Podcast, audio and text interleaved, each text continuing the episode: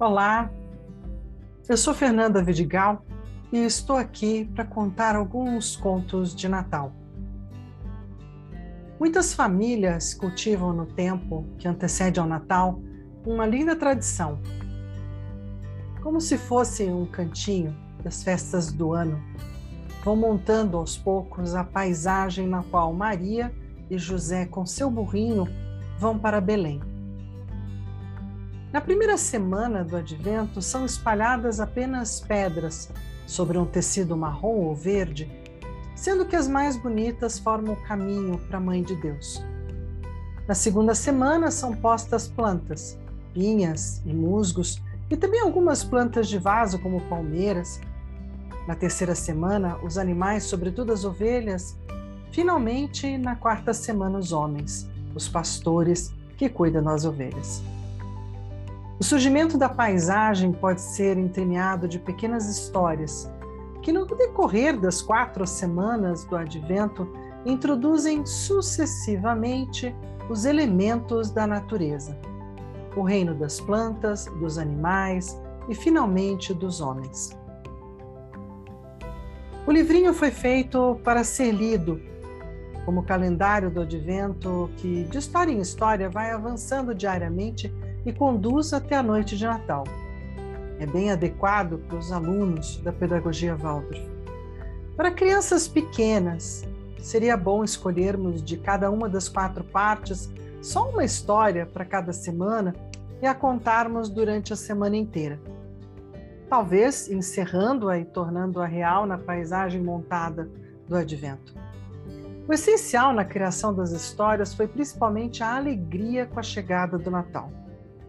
Ela não só despertou o prazer de narrar, mas acima de tudo o desejo de fazê-lo de maneira adequada, não só a crianças, como aos adultos, aos pais e a quem estiver disponível para ouvir.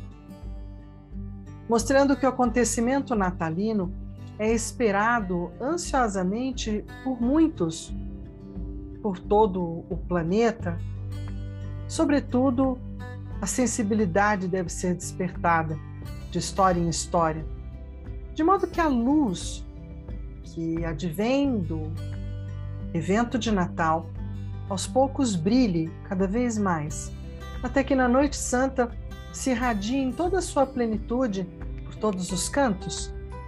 Algumas sugestões eu devo a histórias natalinas conhecidas, principalmente aos doces relatos do poeta flamengo Félix Timmermans. Mais importante, porém, para o surgimento da coletânea foram, na verdade, dois olhos brilhantes e maravilhados de crianças e duas orelhinhas que sempre queriam ouvir mais. Georg Dressing. Então, lembrando, fazendo uma introdução né, baseada no Instituto Ruth Salles de Escolas e Pedagogia Waldorf.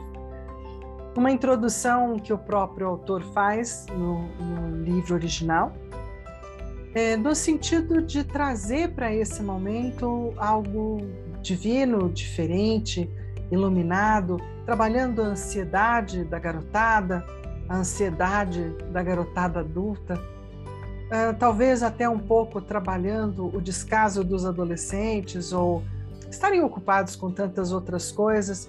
E pode ser aquele momento de 10, 15 minutos em família que possa fazer toda a diferença ao longo de um dia inteiro. Afinal de contas, o advento é uma palavra latina que significa aproximar-se, vir chegando aos poucos. Então, durante as quatro semanas do Advento, a gente se prepara para o Natal. No Advento, a gente ouve as vozes sempre atuais dos profetas bíblicos anunciando a vinda do Messias.